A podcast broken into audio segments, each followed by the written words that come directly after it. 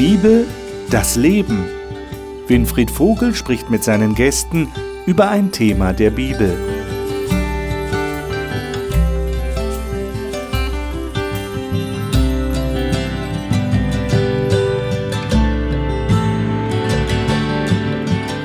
In unserer Gesprächsrunde über die Bibel reden wir immer noch über den Galaterbrief. Das ist der Brief, den der Apostel Paulus an Christen geschrieben hat, die er selber einmal gewonnen hat und in die Kirche, in Gemeinde geführt hat und die Probleme bekommen haben, weil da Leute reingekommen sind, die gesagt haben, der Glaube an Jesus allein, das genügt nicht. Was beim Paulus immer wieder vorkommt im Galaterbrief, das fällt wirklich auf, ist, dass er den Unterschied aufzeigt, was christliches Leben ausmacht als ein Kind Gottes oder wie es aussehen würde, wenn man sich wie ein Sklave als Christ fühlt. Und wer will sich schon als Sklave fühlen? Aber er sagt den Galatern, wenn ihr nicht begreift, was es heißt, ein Kind Gottes zu sein, dann seid ihr immer noch Sklaven. Diesen Gedanken wollen wir heute in unserem Gesprächskreis hier vertiefen. Wir haben neue Gäste hier im Studio. Ich freue mich darüber und ich darf sie Ihnen jetzt gerne vorstellen. Silvia Renz hat viele Jahre im Hope Bibelstudieninstitut Menschen betreut, die durch Glaubenskurse Gott näher kennenlernen möchten. Sie hat auch etliche Bücher geschrieben. In einigen hat sie biblische Persönlichkeiten porträtiert. Adelheid Ehrenholz lebt seit etlichen Jahren an der Mosel und hat die Bibel und Jesus durch das Hope Bibelstudieninstitut kennengelernt. Sie sagt, es sei nicht einfach gewesen, Jesus zu finden, aber er habe dafür gesorgt, dass sie ihn schließlich gefunden hat. Erik Hensel ist Pastor einer Freikirche in Augsburg. Er ist christlich aufgewachsen und hat sich mit 15 Jahren taufen lassen. Er sagt, es habe dann noch einige Jahre gedauert, bis er Jesus wirklich begegnet ist. Stefan Petersen ist Lehrer und stellvertretender Schulleiter am Schulzentrum Marienhöhe in Darmstadt. Er ist verheiratet und hat zwei erwachsene Kinder. Er ist engagiertes Mitglied einer Freikirche und ist dankbar für Gottes bewahrende Hand in seinem Leben. Ich freue mich, dass ihr da seid. Ich freue mich auf das Gespräch mit euch über Galater Kapitel 4. Also, wir schlagen auf Galater Kapitel 4. Es ist ja interessant, dass der Paulus schon in den Versen davor, die wir letzte Woche durchgenommen haben, davon redet, dass wir Söhne Gottes sind und Nachkommen Abrahams. Und er redet dann auch davon, dass wir Erben sind. Und das vertieft er jetzt in den ersten Versen von Kapitel 4. Erik, darf ich dich bitten, aus deiner Schlachterbibel die ersten drei Verse zu lesen? Ich aber sage, solange der Erbe unmündig ist, besteht zwischen ihm und einem Knecht kein Unterschied, obwohl er Herr aller Güter ist, sondern er steht unter Vormündern und Verwaltern bis zu der vom Vater festgesetzten Zeit. Ebenso waren auch wir, als wir noch unmündig waren, den Grundsätzen der Welt als Knechte unterworfen. Mhm. Also der Paulus bezieht sich hier offensichtlich auf den Ausdruck, den er im vorigen Kapitel verwendet hat. Da hat er gesagt, das Gesetz ist wie ein Zuchtmeister. Im Griechischen steht da Pädagogos. Und vor einer Woche haben wir das ganz gut erklärt bekommen hier in diesem Kreis. Das war so jemand, der damals mit den Kindern von zu Hause an den Lernort gegangen ist und aufgepasst hat, dass sie wirklich dort ankommen, aufgepasst hat, dass sie nicht entführt werden und auch aufgepasst hat, dass sie aufpassen, damit sie das lernen, was der Lehrer sagt. Und jetzt vergleicht der Paulus das und sagt, ähm, ihr seid dann wenn ihr noch unter einem solchen Pädagogos seid, seid ihr nicht wirklich mündig. Könnt ihr mir sagen, warum das so ist? Was meint Paulus, wenn er von Unmündigkeit redet, wenn jemand noch unter dem Gesetz lebt? Was heißt denn das? Da müssen die Impulse immer von außen kommen. Von außen muss mir jemand sagen, jetzt biegst du rechts ab, ja, jetzt geht's links und mhm. jetzt äh, sitzt du mal gerade. Das ist ja wichtig, so ein Navi zu haben ist nicht schlecht. Das oder? ist wichtig. Aber äh, wenn es von außen kommt, dann brauche ich selber nicht nachdenken und auch keine Verantwortung zu übernehmen. Mhm. ich denke auch an das Freiwillige. Ja. Ja, wenn ein, ein Schüler in dem Vergleich von letzter Woche war es ja eben, wenn der nicht freiwillig hingehen will, wenn er nicht wirklich selber verstanden hat, um was es geht, muss der getrieben werden. Und wenn ich die Beziehung eines Christen zu Jesus also eben als Beziehung verstehe und, ähm, und Gott selbst das Bild von einer Ehe manchmal sogar benutzt und ich mir dann vorstelle, dass jemand dem Ehemann meinetwegen sagen muss, jetzt musst du das für die Frau tun, jetzt musst du das der Frau sagen, jetzt musst du Bussel geben, jetzt sag ihr, ich liebe dich, das kommt schon sehr komisch. Und das ist extrem unmündig. Ja. Und er nennt das hier sogar Sklaventum. Er unterscheidet sich in nichts von einem Sklaven, obwohl er Herr über alles ist. Das kann ich gut nachvollziehen. Weil wenn ich mit der Welt verbunden bin, dann bin ich der Sklave der Welt. Also ich bin Sklave des Konsums. Ich bin ähm, Sklave auch ähm, dem, dem, was andere Menschen ähm, für mich erdenken. Mach dies, mach jenes. Also dann bin ich schon ähm, so der Sklave der Welt.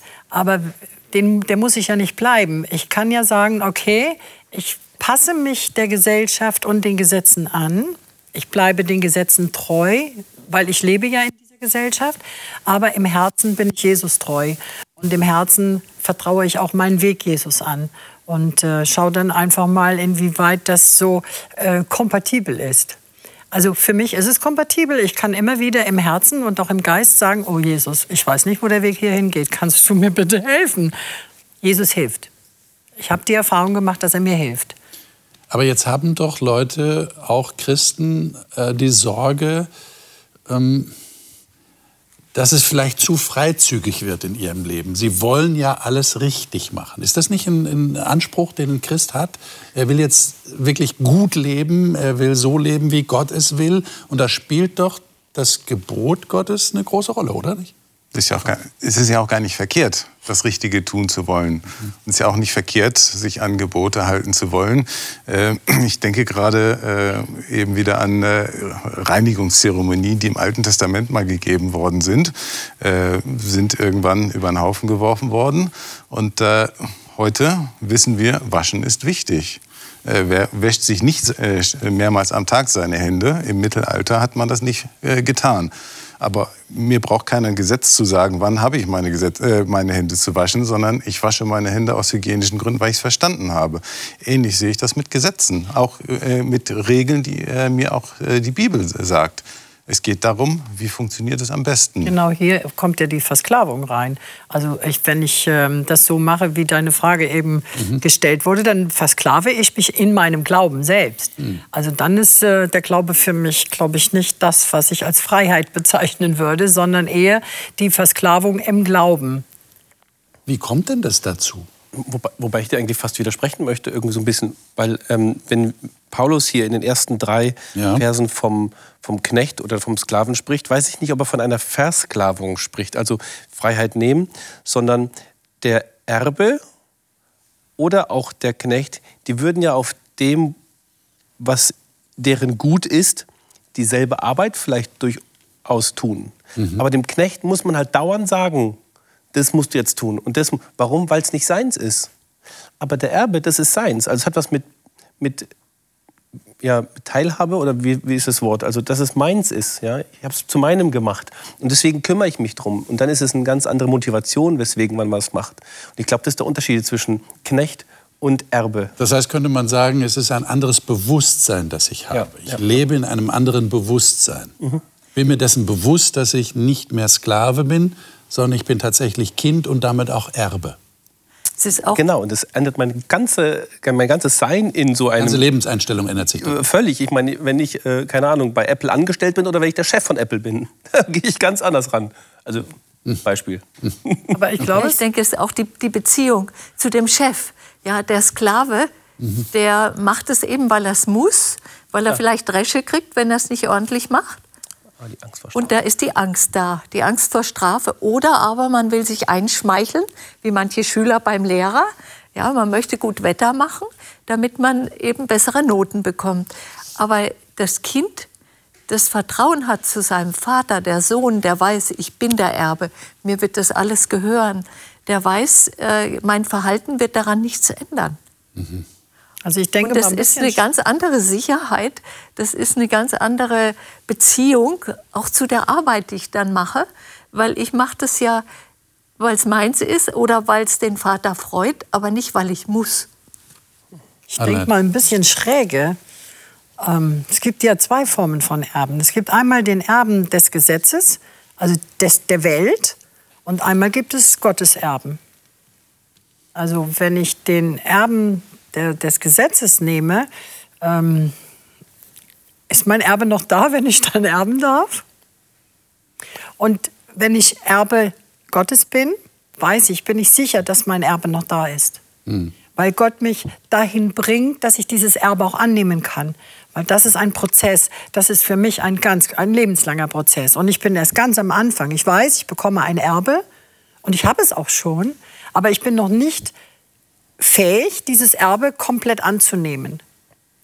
Und dann ist das Erbe von meinen Eltern, die verstorben sind, bekomme ich dieses Erbe tatsächlich? Ist es noch da, wenn es ausgeteilt werden soll? Könnt ihr beschreiben, was das Erbe ist? Können wir das irgendwie mal beschreiben, irgendwie sagen, was das ist? Was ist das Erbe? Jetzt das Erbe des Christen. Mhm. Was ist denn das? Also hier in der Hoffnung für alle mhm. wurde dieser äh, Text erklärt. Ihr habt Anspruch auf alles, was Gott dem Abraham zugesagt hat. Mhm.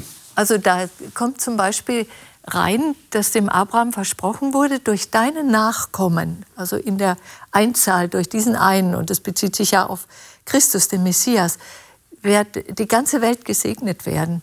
Also da kommt was Gutes. Durch mich, wenn ich Erbe Gottes bin, dann kann ich für andere was Gutes bewirken. Das finde ich schon mal sehr klasse, schon jetzt und hier. Nicht erst irgendwann, dann auf der neuen Erde, sondern schon jetzt wird uns zugesagt, wir werden für andere zum Segen. Mhm. Aber das auf der neuen Erde, das gehört auch dazu. Absolut. Mhm. Mhm. Aber es ist nicht nur so ein Vertrösten aufs Jenseits, da wird es mir dann gut gehen, das ist das Erbe, sondern du sagst, das beginnt schon hier. Es beginnt schon hier, so als Vorspeise. Aber das Beste kommt noch. Das Beste kommt noch, okay, gut. Lesen wir mal weiter, die Verse 4 und 5. Das ist ja ein ganzer Abschnitt und eins greift ins andere, so wie das in einem Brief eben ist. Ähm, Adelheid, du hast die Elberfelder. Elberfelder. Lies doch mal die Verse 4 und 5. Als aber die Fülle der Zeit kam, sandte Gott seinen Sohn, geboren von einer Frau, geboren unter dem Gesetz, damit er die loskaufte, die unter dem Gesetz waren, damit wir die Sohnschaft empfingen. Hm.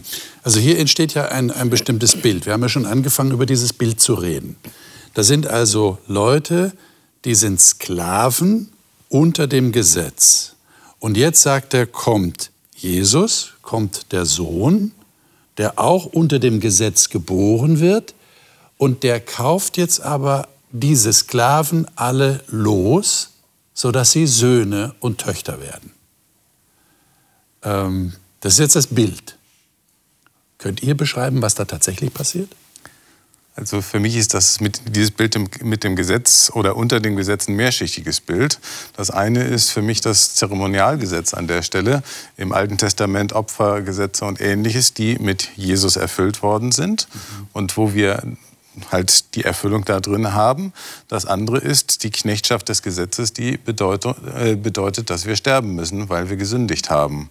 Und auch von diesem Gesetz, dieses hat Jesus auf sich genommen und uns damit die Freiheit geschenkt. Hm. Mhm. Dieser, dieser Ausdruck unter das Gesetz oder unter dem Gesetz sein, äh, da verstehe ich auch so eine Haltung, eine Denkhaltung drunter. Ich meine, das ist ja das, was Paulus im Galaterbrief grundsätzlich ausdrücken möchte. Ihr seid erlöst, weil Jesus euch erlöst hat. Ja, Erlösung ist da wirklich so irgendwie ein innerer Akt des Annehmens, des Akzeptierens, dass Jesus das gemacht hat. Aber wenn man dieses Erlösungs, diese Gewissheit, die man da hat, so, ja, ich bin erlöst, an noch etwas anderes anhängt, außer dem, was Jesus getan hat, und sei es eben das Gesetz, und dann auch wurscht, welche Gesetze das sind, ja, oder welche Identitäten man das auch an, die man da immer noch anhängen möchte, äh, dann äh, äh, läuft man am Ziel vorbei. Und, und Paulus sagt die ganze Zeit, das ist es nicht. Also ich finde es so faszinierend hier, diesen Text, mhm. dass der Schöpfer des Universums, der mit Gott zusammen, mit dem Heiligen Geist zusammen das alles geschaffen hat, der über allen Gesetzen steht, weil er sie ja gemacht hat, sich jetzt darunter stellt. Und da ist das jüdische Gesetz, da ist das Moralgesetz, aber da sind auch die Naturgesetze.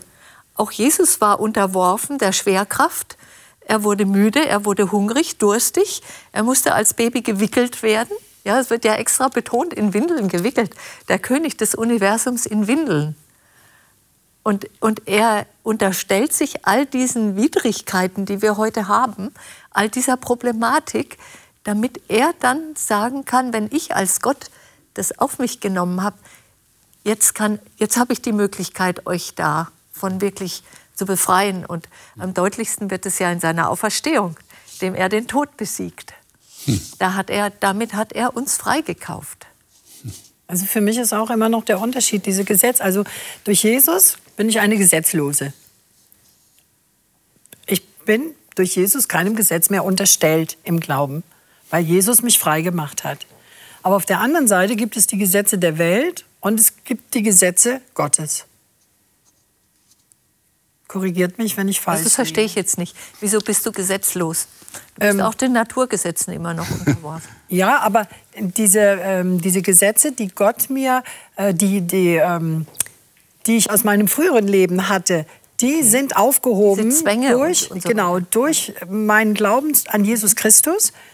Und dadurch habe ich diese Zwänge, diese Gesetze nicht mehr. Diese Gesetze sind für mich, die sind weg. Aber ich bin noch immer den weltlichen Gesetzen untergeordnet. Und diese weltlichen Gesetze, wenn ich da nicht aufpasse, ähm, werde Du meinst du Gesetze des Staates zum Beispiel? Ja, ja. Du, du, du musst Welt immer noch guter Bürger sein, meinst du? Genau, genau, genau. Aber wie ist es bei Gott? Was, was machst du mit den Geboten Gottes? Die spielen ja auch noch eine Rolle, oder? Zehn Gebote zum Beispiel. Spielen die eine Rolle? Seitdem ich Jesus Christus in mein Leben genommen habe, Mhm. Ähm, oh ja, oh ja. ja. Wenn ich Kind bin, ja, ja, wenn ich Sohn bin, also ich sage jetzt mal Sohn, mhm. äh, egal, Feminismus vergessen, ja. Mhm. Äh, wenn ich Sohn bin und erbe, ich werde also das Familienunternehmen mal nachher oder ich werde das Königreich erben, ich bin der nächste König, die nächste Königin, ja. dann muss ich doch die Werte, die mein Vater hat, auch repräsentieren. Sonst wäre ich doch eine schlechte Tochter, ein schlechter Sohn. Okay. Ich muss das ja in mich verinnerlicht haben. Jetzt, du hast das Händewaschen angeführt. Mein kleiner Enkel, dem muss man das immer noch einprägen, ja? Nach dem Klo und vor dem Essen Hände waschen nicht vergessen. Das hat er schon hier drin. Mhm. Es wird schon eine Gewohnheit. Äh, mit 18 muss er den Spruch sich nicht mehr aufsagen. Das hat er in sich aufgenommen. Und wenn, wenn ich meinen Vater liebe, wenn ich äh, diese Aufgabe übernommen habe, Erbe zu sein, dann muss ich doch das Familienunternehmen auch so führen, dass es weitergeht. Und da kann ich nicht plötzlich sagen, also äh, wir werden jetzt nicht mehr in das oder das investieren. Wir schmeißen jetzt das ganze Geld aus dem Fenster und machen jetzt nur noch Party. Das passt doch nicht. Also ich will jetzt auch nicht vorgreifen, aber ich kann euch schon mal ankündigen, der Paulus geht genau auf diesen Punkt auch noch ein im Galaterbrief. Ja, wenn er dann davon spricht, ihr seid nicht mehr so, wie ihr früher wart. Mhm. Ihr gehorcht nicht mehr den Gesetzmäßigkeiten eures früheren Lebens, sondern jetzt bewirkt der Geist Gottes etwas in euch. Genau. Aber darauf werden wir noch kommen. Ja? Ich, glaub, ich glaube vor allen Dingen, dass das Gesetz seine Rolle gewechselt hat. Mhm. Das Gesetz ja. äh, nach dem alten Verständnis war das, was ich einhalten muss, um gerettet zu werden, das Erbteil zu bekommen oder wie auch immer, Verheißung des Volkes Israels, wenn ihr dieses und jenes tut, dann wird es euch in dem Lande gut gehen und so weiter. Mhm. Im Neuen Testament äh, oder diese Änderung, die da drin ist, das ist, dass das Gesetz nicht die Rolle hat, dafür zu sorgen, dass es gut wird, mhm. sondern weil es gut wird. Mhm. Und weil ich der Sohn bin und weil ich der Erbe bin, habe ich verstanden, warum, wofür die Gesetze da sind und folge sie weil ich sie für richtig halte, nicht weil ich sie befolgen muss. Mhm. Mhm. Ja. Aber der Mose hat doch schon damals zusammengefasst, Gott lieben über alles und den Nächsten wie mich selbst.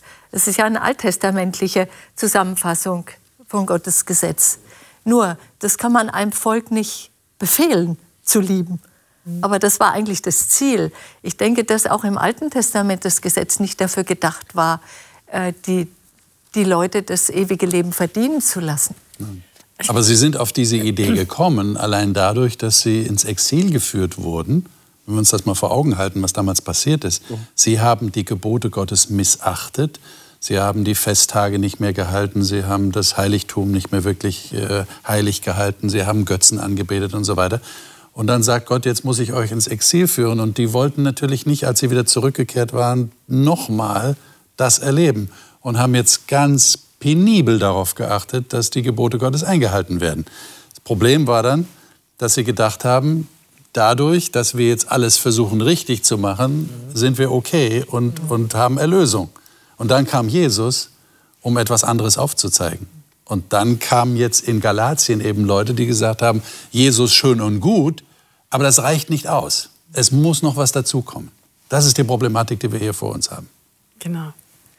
Diese, diese Richtlinien, für mich sind es so Richtlinien. Ich habe Richtlinien, an die ich mich halte, wenn ich mit Jesus unterwegs bin. Ja, Und äh, ich glaube, das Wort Gesetze macht mir selbst persönlich so ein bisschen Angst. Unter Gesetz stehen und Ja. nicht mehr unter Gesetz stehen. Ähm, also für mich sind es eher so diese Richtlinien. Genau. Und da hat sich durch diese, das sagt der Paulus hier, es hat sich etwas verändert im Bewusstsein und deshalb bin ich eben nicht mehr unter dem Gesetz. Gesinnung, Bewusstsein. Ja, das ist, das ist eine andere Gesinnung. Lesen wir mal die nächsten beiden Verse, weil da kommt das nochmal zum Ausdruck. 6 und 7. Silvia, du hast die Hoffnung für alle? Ja. Eine moderne Version. Lies doch mal, wie es da steht. Weil ihr nun seine Kinder seid, schenkt er euch Gott seinen Heiligen Geist, denselben Geist, den auch der Sohn hat. Deshalb dürft ihr jetzt im Gebet zu Gott sagen, lieber Vater, ihr seid nicht länger Gefangene des Gesetzes, sondern Kinder Gottes. Und als Kinder Gottes seid ihr auch seine Erben, denen alles gehört, was Gott versprochen hat. Also mir ist da die Frage gekommen, warum erbt tatsächlich nur der Sohn und nicht der Sklave, der sich, sagen wir mal, Zeit seines Lebens wirklich abgemüht hat? Mir fällt da so dieses Gleichnis ein, das Jesus erzählt hat, die Geschichte von den beiden Söhnen. Der eine Sohn, der sein Erbteil schon haben will und dann in die Fremde geht und alles verprasst. Und der andere, als der wieder zurückkommt und vom Vater wieder aufgenommen wird, beschwert sich der andere Sohn, der Tag und Nacht gerackert hat und sagt, von dir kriege ich ja gar nichts, um mal ein Fest zu feiern. Warum? Und dann muss der Vater ihm klar machen, du bist eigentlich Sohn und du bist Erbe und dir gehört alles, was mir gehört. Warum ist das so wichtig für den Paulus an dieser Stelle zu sagen, ihr seid Kinder und deshalb seid ihr Erben? Aber der Sklave erbt nicht, obwohl er doch so viel leistet. Das, die Antwort ist eigentlich, es ist völlig unverdient. Also, aber jeder kennt es aus seiner eigenen Geschichte, aus seiner Umwelt und so weiter. Ich liebe meine Kinder halt mehr als alle anderen Menschen äh, drumherum. Und deswegen möchte ich meinen Kindern etwas Gutes tun, einfach weil sie meine Kinder sind. Äh, in meinem Falle, weil es meine leiblichen Kinder sind. In anderen Fällen, äh, das Wort adoptieren kommt auch manchmal Genau, vor, ja. weil man sich Kinder ausgesucht hat. Und Gott hat sich uns als Menschen ausgesucht und will uns einfach etwas Gutes tun. Es gibt keinen Verdienst dabei. Ja, also es gibt, glaube ich, keinen, keinen intensiveren Ausdruck für Dazugehörigkeit als Kindschaft. Gerade weil das Kind eben nichts tun konnte, aber eben dazu gehört, aus ihm herauskommt, aus dem Vater, aus, aus, von den Eltern. Ja. Aber äh, also nichts drückt mehr Zugehörigkeit aus und deswegen auch das Einssein und dann eben auch das Erben aus wie das Kind. Ein Knecht tut vielleicht ähnliche Dinge, aber der muss bezahlt werden, der muss gefragt werden, willst du das überhaupt? Dann, dass er tut, dafür wird er bezahlt und entlohnt. Aber das ist kein Dazugehören, das ist nicht das Einssein. Aber bleiben wir doch mal einen Moment bei diesem Gleichnis, das Jesus erzählt hat. Ist es nicht verständlich, dass der andere Sohn sagt, das ist unfair, was du machst, Vater? Dieser mein Bruder, der hat alles genommen, hat es als selbstverständlich genommen, ist weggezogen, hat das alles verprasst, hat es verschleudert. Und ich leiste etwas dafür. Ich, ich bin treu. Ich tue alles, was du sagst. Und du behandelst mich nicht so wie ihn, das ist doch nicht fair. Könnt ihr das irgendwie nachvollziehen? Aus seiner Sicht schon. Aber rein objektiv betrachtet hat er wahrscheinlich nie gemerkt, dass der Vater ihn genauso liebt wie den anderen. Hallo, Dri. Obwohl wir manchmal die Sorgenkinder, ja, wir beschäftigen uns mehr mit denen, die sich schlecht benehmen, als mit denen, bei denen alles glatt läuft. Aber er hat nie wahrgenommen, dass der Vater ihn genauso liebt. Der Vater hat ja gesagt, alles, was mir gehört, das gehört doch auch dir. Warum hat er denn nie eine Party gefeiert mit seinen Freunden? Hatte er seinen Vater nie wirklich erkannt? Aber der andere Sohn hat ja den Vater auch nicht wirklich erkannt. Der hat ja gedacht, ich komme jetzt heim und sag, okay, ich habe es nicht mehr verdient, dein Sohn zu sein. Äh, ich kann jetzt so als, kann ich als Tagelöhner, so, so als Zeitarbeiter, als Werksangestellter mhm. genau. so da arbeiten ja. mit einem ganz niedrigen Lohn, dass ich ja. gerade nicht verhungere. Ja. Er hat den Vater auch nicht richtig erkannt. Also ich meine, das ist ja das Spannende. Ein Knecht, der würde ja am Hofe wohnen. Der hat ja die, die Perspektive, dass da eine gewisse Kontinuität seines, seines Daseins ist. Der Tagelöhner muss ja echt jeden Tag hoffen, ob er noch mal an den Ort hinkommt. Und, und das will er fragen. Allerdings eben auch so in diesem Knecht, Knechtstatus, da wo ich mich frage, so, na, hat er ihn auch erkannt? Allerdings ist die, die, die Bewegungsrichtung der beiden eine ganz andere. Ist ja spannend, wo der ältere Bruder auch ist. Der ist draußen auf dem Feld. Der arbeitet zwar, aber der ist, der ist ja nicht beim Vater irgendwie. Und der Junge, der will, der will in der Nähe vom Vater sein. Also auch diese, diese Nähe, das Dazugehören irgendwie. Und äh, ich glaube, das ist das. Also von daher möchte ich ihm sagen, hat er vielleicht einen Ticken mehr verstanden, ja, dass es da am besten ist. Es wird auch ein bisschen wenig über die Beziehung gesprochen. Also ähm, für mich ist das eine Beziehung, ähm, es, wird, es findet keine Kommunikation statt. Also der Vater ähm, steht ja und sieht seinen äh, verlorenen Sohn kommen und läuft auf ihn zu, ähm, weil er wahrscheinlich auch die Sehnsucht nach ihm hat. So, jetzt bist du wieder da und ich liebe dich und ich nehme dich in den Arm. Und der andere kommt vom Feld. Läuft er dem entgegen, nimmt er den in den Arm, sagt er schön, dass du heute für mich gearbeitet hast. Und, und das ist schon für mich so eine ging ja raus zu ihm. Ungleichbehandlung. Ja, aber erst nachdem er ähm, gemotzt und gemotzt gemeutert hat. Also für mich ist da keine Kommunikation zwischen dem Sohn, der zu Hause geblieben ist. Mich hast du nie ein Fest feiern lassen. Also wann hat der Sohn mal dem Vater angemeldet, du Vater, ich möchte jetzt gerne ein Fest feiern, kannst du mir mal eine Sau schlachten oder einen Kalb geben? Ähm, also das fehlt mir hier, ja. Und deswegen ist das für mich so, so ein Kapitel so ähm, der Ungleichbehandlung. Ähm, ich, ähm, er hat ja nichts gefordert und der Vater hat ihm nichts gegeben. Der, der gefordert hat mit Worten, der hat bekommen. Na, vielleicht lag es daran, dass er tatsächlich nicht im Bewusstsein hatte, dass mhm. er tatsächlich Kind ist, mhm. dass er Sohn ist und dass er das eigentlich sich nehmen darf. Ja. Äh, vielleicht sogar ohne groß zu fragen. Ja, Aber bevor der, der ältere Sohn motzt, geht der Vater raus. Und nach dem Motzen sagt der Vater, alles, was hier ist, gehört doch dir. Also es scheint es wirklich mit dem ne? Bewusstsein ne? zu tun haben. Ja. Äh, bist du dessen bewusst, was hier, also siehst du gerade richtig oder was passiert hier gerade eigentlich? Ähm, und da musste der, der ältere Sohn, glaube ich, schon mal äh, reflektieren ein bisschen. Vor allem der ältere Sohn hat es auch für selbstverständlich genommen, dass er zu Hause sein durfte.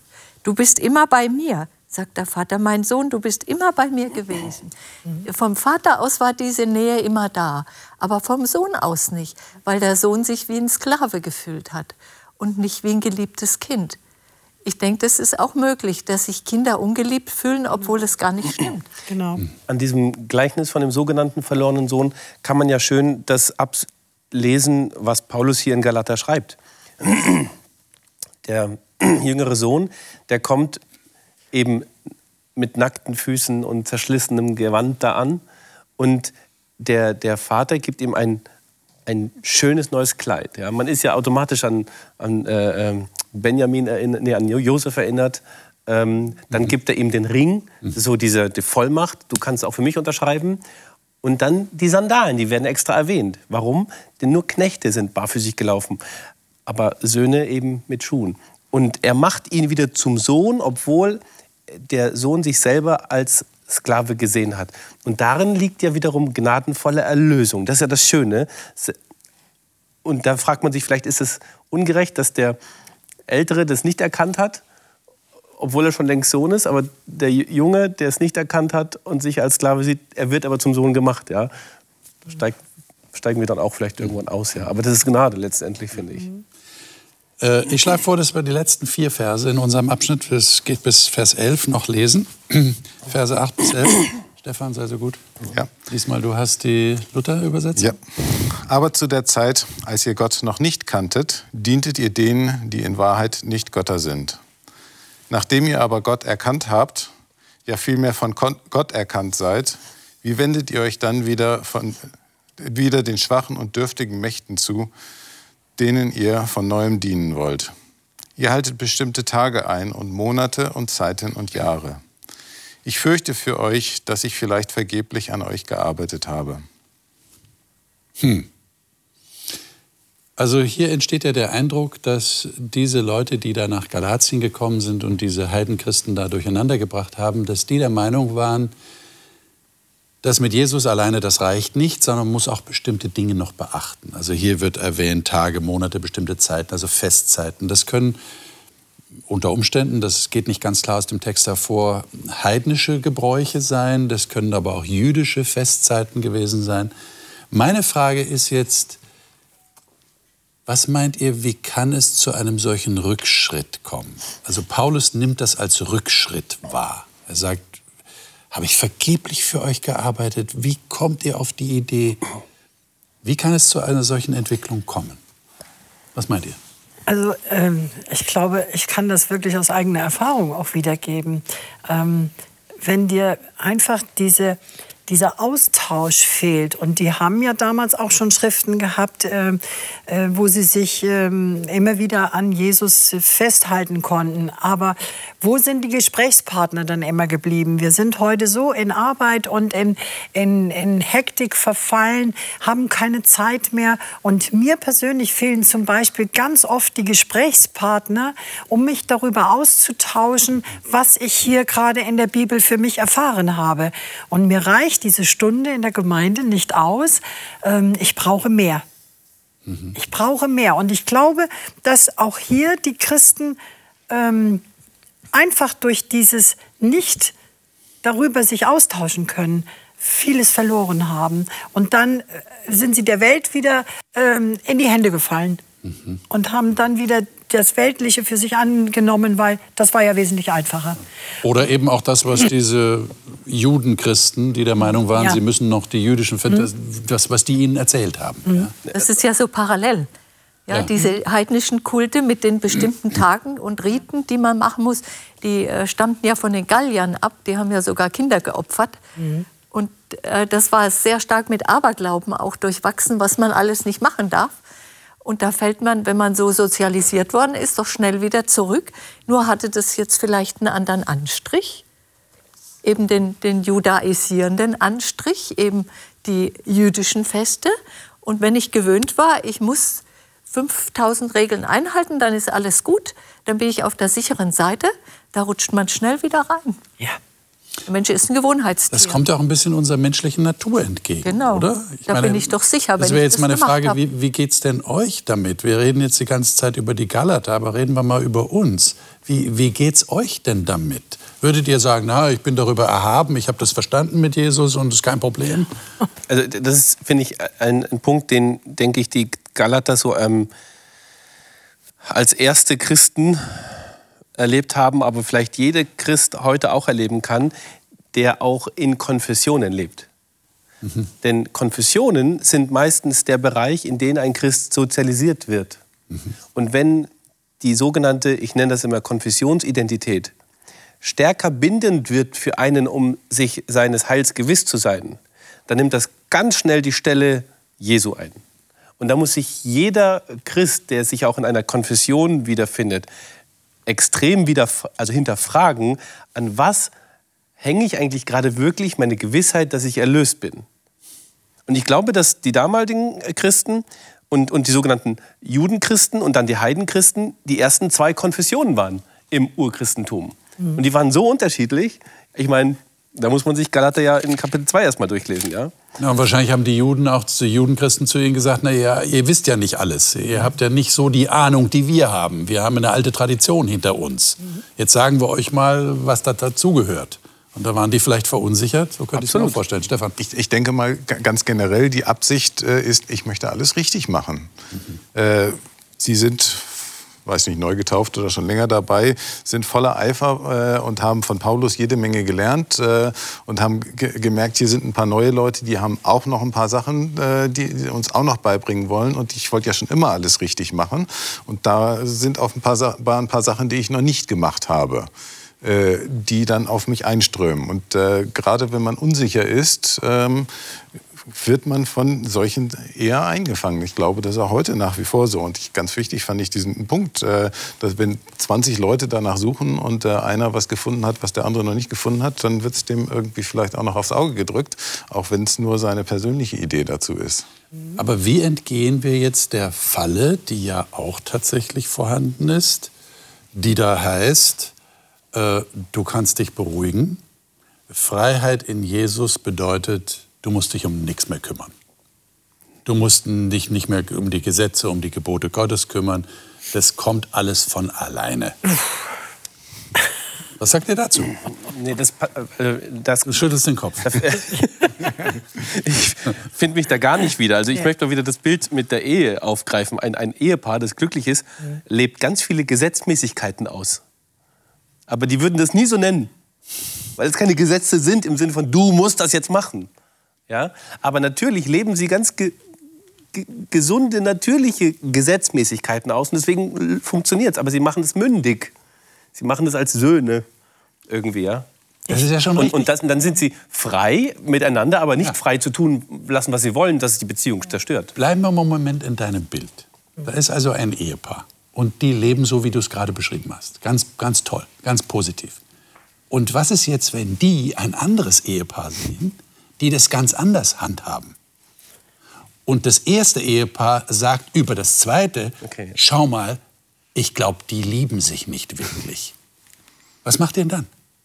Was passiert denn dann? Oder kommt euch das nie, kommt das nie vor? Also ich bin immer so ein bisschen bei diesem Beispiel von dem Essen. Ähm, der Glaube ist für mich eine Mahlzeit.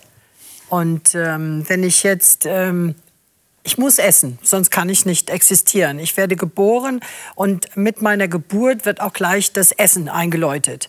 So, und wenn ich jetzt ähm, geboren bin, müssen meine Eltern dafür sorgen, dass ich so lange Nahrung gefüttert bekomme, bis ich alleine essen kann.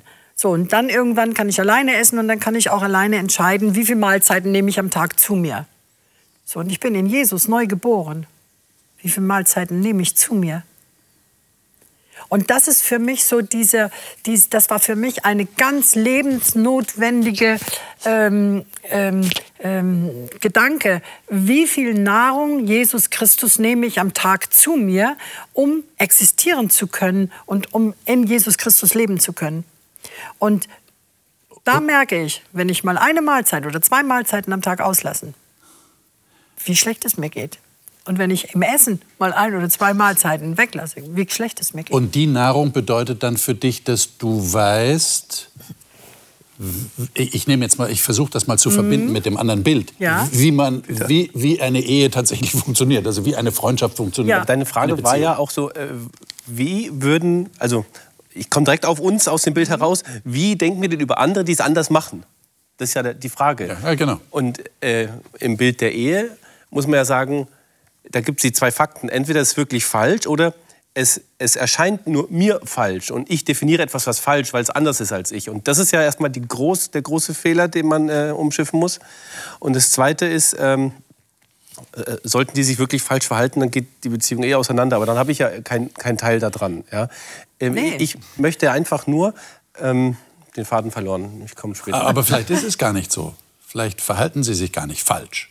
Genau, das, das ist, was ich ja das, das sind die Details. Das genau. Details. Weißt du, dass mein Vater zu meinem Mann da bei der Hochzeit sagte, ja, also damit die Ehe immer schön frisch bleibt, bringt ihr doch öfter mal Blumen mit. Genau. Aber ich hatte damals in, mit 19 gar nicht so ein Interesse an Blumen. Heute ist es anders. Mhm. Ich habe mich eher gefreut, wenn der Werner mir ein Fischbrötchen von der Nordsee mitgebracht hat. Wir hatten damals sehr wenig Geld und das war dann immer ein Highlight. Mhm. Eine Abwechslung zu den Pellkartoffeln und der Gemüsesuppe war das Fischbrötchen von der Nordsee. Ja. ja? Aber auch wenn er es mir nicht mitgebracht hat, äh, das war nicht so wichtig. Mir war wichtiger, dass wir Zeit miteinander hatten. Ja. Äh, so denke ich, diese Details, in den Details kann man doch durchaus äh, Frei, Freiheit haben. Also bei den Nur die, die Werte, die damit verbunden sind, auf die kommt es an. Bei den Mahlzeiten, das ist für mich mit der Ehe vergleichbar. Ja? Nicht jede Ehe braucht drei Mahlzeiten am Tag. Nicht jede Ehe braucht drei Regeln am Tag. Da reicht eine, vielleicht reichen auch nur zwei in der Woche. Es sind alle unterschiedlich. Und wenn ich ein, ein, ein äh, Ehepaar sehe, was anders tickt als, als ähm, das, was ich lebe, dann haben die andere ähm, Mahlzeiten, andere äh, Regeln, andere, aber die können genauso und sind wahrscheinlich auch genauso glücklich, wie, wie du es bist mit deiner Frau, aber mit anderen Regeln das und Das. Entscheidende ja ist die Beziehung. Ja, Problem fängt Genau. ja da an, wenn ich als äh, einen Maßstab setze, Ja. und zwar am besten meinen natürlich, Ja. weil ich mache es ja richtig. Ja? Wenn ich den setze für andere, dann, Ja. Also in dem Fall der Galater passiert da etwas, die gehören nicht dazu, Mhm. wo Paulus ganz dauernd sagt, ihr gehört dazu. Ja. Und äh, wenn wir das dann eben auf alle anderen Bilder übertragen wollen, ich verurteile an, anhand meines Maßstabs, ich sage auch, das ist nicht richtig, das gehört nicht dazu. Und dann mache ich schon mal ganz, ganz viele Fehler. Und das sollte ich aufhören. Wo- Genau, erstmal so viel. Wobei, wenn wir wieder zurückkommen auf das Bild, das der Paulus hier verwendet, Ja. und das ist ja auch unser Thema heute, äh, Christen sind Kinder. Mhm. Das Entscheidende ist, ich muss erst mal geboren werden. Ja. Ja? Ich muss erst mal in Christus geboren werden. Genau. Und dann weiß ich, was Sache ist, oder? Ist, ist euch das auch so gegangen? Würdet ihr das so beschreiben? War das für euch so, so ein, eine, eine plötzliche Erkenntnis? Ich bin jetzt neu geboren, das ist ja auch ein biblischer Begriff. Also für mich war das wirklich so, als ich getauft wurde, ich war knapp 14 und äh, das Taufwasser, die hatten immer gesagt, das ist das Wassergrab. Ja, das alte Leben muss sterben. Und davor hat es mir ein bisschen gegraust. Und ich bin jetzt da reingestiegen und es war warm. Es war wie in der Badewanne. Und ich hatte in dem Moment das Gefühl, Jesus nimmt mich jetzt in seine Arme oder Gott, Gott Vater nimmt mich in die Arme. Es war so ein Gefühl der Geborgenheit und des Umarmtseins, dass ich jetzt auch dieses Bild verstehe, wenn es heißt, ihr seid in Jesus reingetauft. Ja? Es war so eine Zugehörigkeit, wie äh, wenn man sich beim Papa einkuscheln konnte. Und das verändert alles. Liebe Zuschauer, wie empfinden Sie das? Sie haben gemerkt, wir, wir haben hier mit einigen Bildern jongliert heute. Und hoffentlich äh, sind das gute Illustrationen auch für Sie gewesen, zu verstehen, was das Anliegen des Paulus tatsächlich war. Und das Entscheidende ist offensichtlich dieses innere, tiefe Bewusstsein, ich bin ein Kind Gottes. Ich bin nicht sklavisch gebunden an irgendwelche Gesetze, durch die ich dann erlöst werde, sondern wenn ich Jesus habe, dann habe ich alles. Das ist die Erkenntnis, die Paulus hier vor allem propagiert. Das nächste Mal werden wir einen sehr persönlichen Paulus erleben. Deshalb heißt das Thema auch, Paulus wird persönlich. Äh, Paulus zeigt Emotionen, gerade im Umgang mit den Leuten da in Galatien. Äh, Er hat ja ein paar Mal gesagt, ich wundere mich über euch. Wie kommt es, dass ihr jetzt so eingestellt seid? Er möchte sie unbedingt wieder zurückgewinnen zu diesem Bewusstsein, Kinder Gottes zu sein.